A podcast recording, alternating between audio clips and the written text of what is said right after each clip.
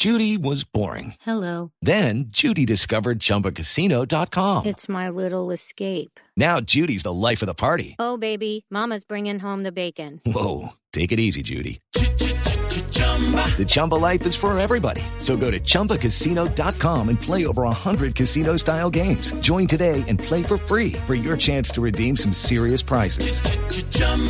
ChumbaCasino.com. No purchase necessary. Void where prohibited by law. 18 plus terms and conditions apply. See website for details.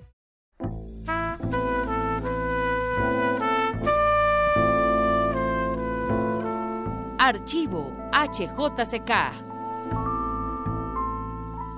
La Embajada de Francia, en colaboración con la Biblioteca Nacional de Colombia y el Ministerio de Cultura, presenta una importante exposición de fotografías del reconocido reportero gráfico bogotano Manuel H. Se trata de una rica selección de obras fotográficas sobre diversos temas de la vida nacional colombiana, temas taurinos, la ciudad, sus personajes, sus momentos históricos, entre otros. Manuel H. es nuestro segundo invitado. Bienvenido a la HJCK. Gracias por aceptar esta invitación. Buenos días, eh, o tarde, según las circunstancias. Eh, estoy aquí, como dijéramos, como nunca yo, nunca estoy de, posando fotográficamente, pero estoy aquí eh, para contarles algo de mi vida fotográfica. No más que me hagan las preguntas y estoy yo dispuesto a contestar. Muchísimas gracias, Manuel H., por estar aquí en la HJCK y aceptar esta cálida entrevista. Quisiéramos que usted iniciara contándonos acerca de su niñez. Hablemos de esa época y de ese entorno familiar suyo en su niñez. Lo que sucede es que la ciudad de Bogotá hace más 50 años era una, una, un pueblo grande de, pues con la importancia de ser la capital, pero las circunstancias todas eran muy diferentes a las que vivimos hoy día. Yo nací en, en la calle 26 con carrera 13, donde hoy día es, para decirlo un poquito más gráficamente, donde hoy la avenida Caracas era la línea del ferrocarril que salía hacia el norte. Y al frente donde, donde vivía yo, o vivíamos mi familia, era la estación del tranvía. El tranvía tenía para esa época unas seis líneas que cubrían la ciudad. Una línea iba hacia el barrio Restrepo, Olaya, el otro iba hacia San Cristóbal, más arriba del Minuto de Dios, eh, y había una línea muy especial que iba por la carrera 13 y subía por la, avenida Chile hasta un sitio que llamaban el Tubabián o sea, carrera séptima con la calle 72, y ahí se reunía los días los días sábados o domingos a comer empanadas y a jugar bolo. Esa era más o menos eh, las rutas de, digamos, de transporte eh, en esa época. Bueno, y Manuel H. comienza a trabajar como tipógrafo en una imprenta de un familiar. Sí, mi padre me llevó donde un padrino de bautizo que yo no conocía el señor Carlos García de la tipografía Prag. Y él me recibió y me puso a, llevar paquetes y a barrer y todo eso. Pero ya una, ah, y hay una circunstancia, yo no sabía, un señor me dice que, que fuera y le pidiera los alicates o algo así a otros. Y el señor lo, le tenían como apodo alicate y, yo ingenuamente fui a decirle que entonces el señor se enfureció conmigo porque creo que le estaba tomando el pelo entonces yo comencé a manejar la tarjetera, en fin, fui ascendiendo dentro de la tipografía y ya llegó el momento en que ya me consideré tipógrafo. Y después pasé de ahí a una imprenta que tenía un chileno, se llamaba Litografía Granada, ahí era ya un poquito ya más profesional. Posteriormente, llevando la ruta de tipógrafo, me empleé en la tipografía BLSP que quedaba en la carrera estaba de 1633 de un señor Alfonso Vélez Platín. Ahí ya comencé a ser, digamos, más profesional como tipógrafo. Bueno, pero ¿por qué se convierte Manuel H. en fotógrafo? ¿En qué momento eh, su vocación se inclina mm. hacia la fotografía? Hay una cosa curiosa. Yo tenía un padrino en Medellín, Alfredo Alfredo Corredor. Entonces, eh, me invitó y yo inclusive atravesé el Magdalena en, en, un barco que llamaba Carlos Arango o algo así. Eh, y estando ya allá en Medellín, yo tengo por ahí, he sido en cierta manera algo curioso. Yo anoté que había comprado una cámara para tomar fotos por 20 pesos. Era una cámara de cajón. Ya se llama de cajón porque entonces eh, eh, yo me llevé la camarita y tomé fotos en el año 44 del grupo familiar. Y lo curioso es que la foto que tengo, única foto que tengo, la tengo firmada como Manuel H. No tenía yo la menor idea de ser fotógrafo ni nada, pero la tengo ya firmada como Manuel H. Entonces eso indica en cierta manera que ya estaba predestinado. Comienza usted tomando esas fotografías familiares. Bueno, Manuel H. es un bogotano que empezó su trabajo fotográfico en 1945 en el mundo taurino. De aquella época es famosa la foto de Manolete contra uno de los burladeros de la Plaza de Santa María. Esa experiencia es importante, Manuel H. Como inicialmente les he contado de que nacimos con mis hermanos a dos cuadras de una plaza de toros, entonces eh, el señor que administraba la plaza nos permitía a los muchachos del sector a entrar a la plaza, eso sería los 10 años. De manera pues que en cierta manera yo estaba eh, ya con el virus. Eh, después cundo inauguraron la Plaza de Toros de Santa María, yo ya tenía como digamos una edad más mm, una edad más apropiada y yo no sé si comencé a tomar a, entrar a la Plaza de Toros eh, yo creo que comencé a entrar a la Plaza de Toros de Santa María por allá a la edad de 15 años 18 años como como espectador.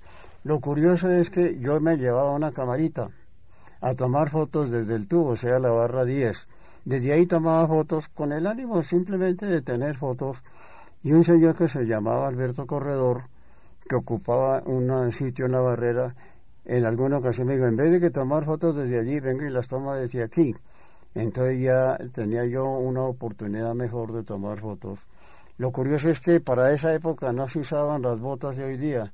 Entonces yo iba con un amigo, Armando, que era aficionado, y con un calabazo. En el calabazo llevábamos un vino y ese calabazo estaba dibujado con motivos taurinos y eso.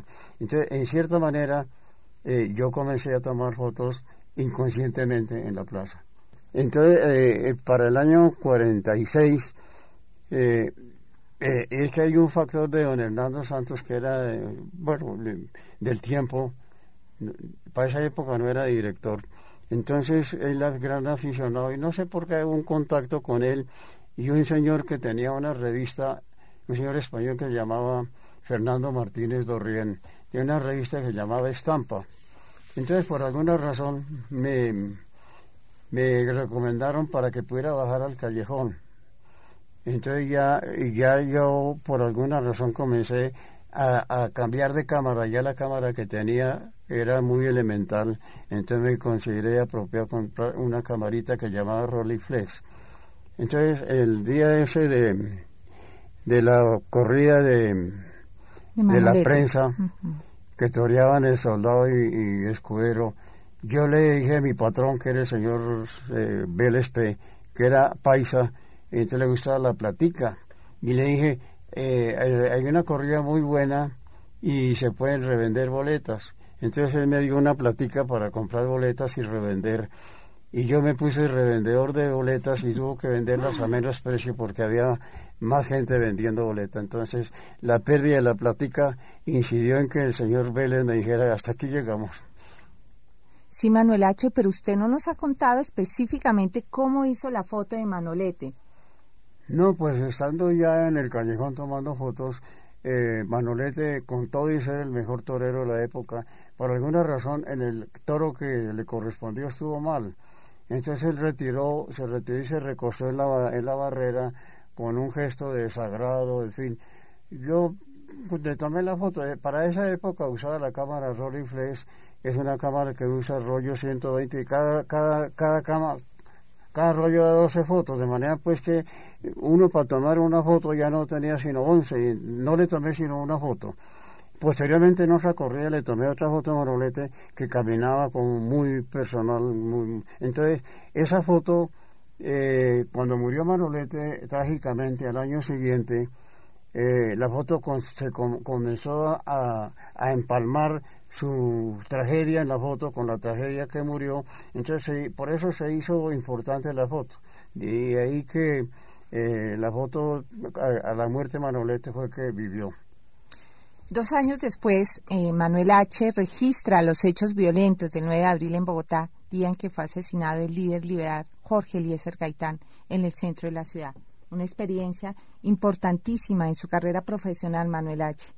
Usted nos cuenta, además me graduó como reportero gráfico por esta época. Sí, eh, para esa época la carrera séptima eh, tenía dos líneas de tranvía.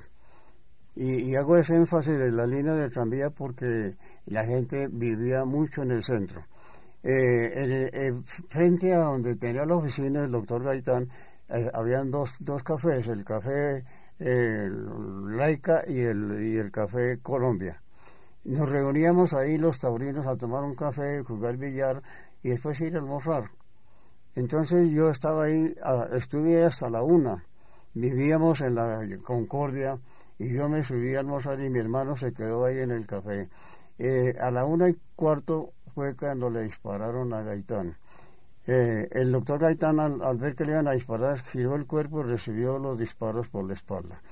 Yo, en la radio había la radio Santa Fe o algo así, escuché por radio y me bajé a tomar fotos. Ahora, ¿por qué iba a tomar fotos? No lo sé, nunca sabré. ¿Por qué? Porque eh, no tenía ningún nexo con ningún periódico, nadie iba a comprar fotos de muertos y yo corrí el riesgo. Sin embargo, me bajé y la primera foto que tomé es en la calle 14 con carrera séptima, había una ferretería de río y la gente rompió las rejas y sacaron varillas y, los hice posar. Les tomé dos fotos ahí, inclusive quedó un poco borroso.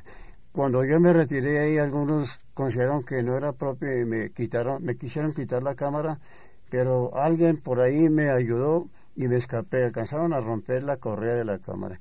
Ya una vez ahí me subí a la clínica donde estaba el, doctor Gaitán, ya yo le tomé fotos ahí con los, con los médicos. Lo curioso es que yo no llevaba flash. Y hoy día, para tomar una foto en un interior, necesitamos, sin embargo, la tomé sin flash y tal.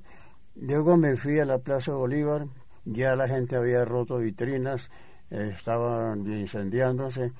Eh, Sierra, cuando le disparó al doctor Gaitán, se refugió en un, en un café que se llamaba Gato Negro, que está justamente debajo de la, de la oficina del doctor Gaitán. De ahí la turba lo sacó y él se refugió en la droguería Granada, que es donde hoy día está la Panamericana en la calle 14. Ahí la gente, es el tumulto, hay que, hay que tener en cuenta que para esa época el, el asunto político estaba muy grave, había una, una situación delicadísima. Y esa situación brotó ahí. Al señor Roda Sierra lo retiraron de ahí y aparentemente los primeros que le golpearon fueron los emboladores por una seña que tenía en la frente. Para ese momento estaba un señor Bessier Riou, un, un camarógrafo francés, y alcanzó a grabar cuando arrastraba la rueda sierra de la corbata.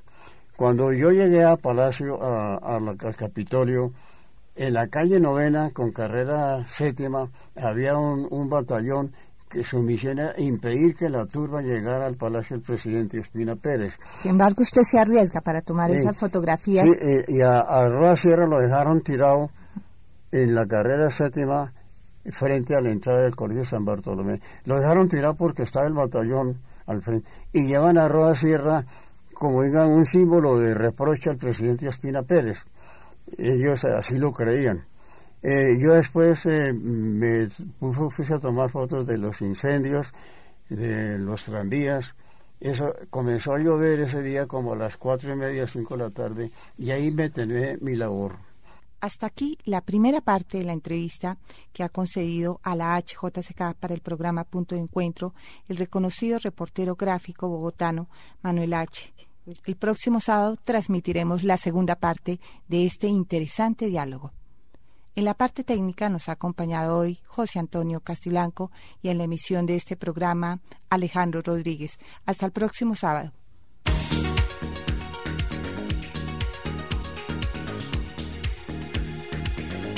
Punto de encuentro.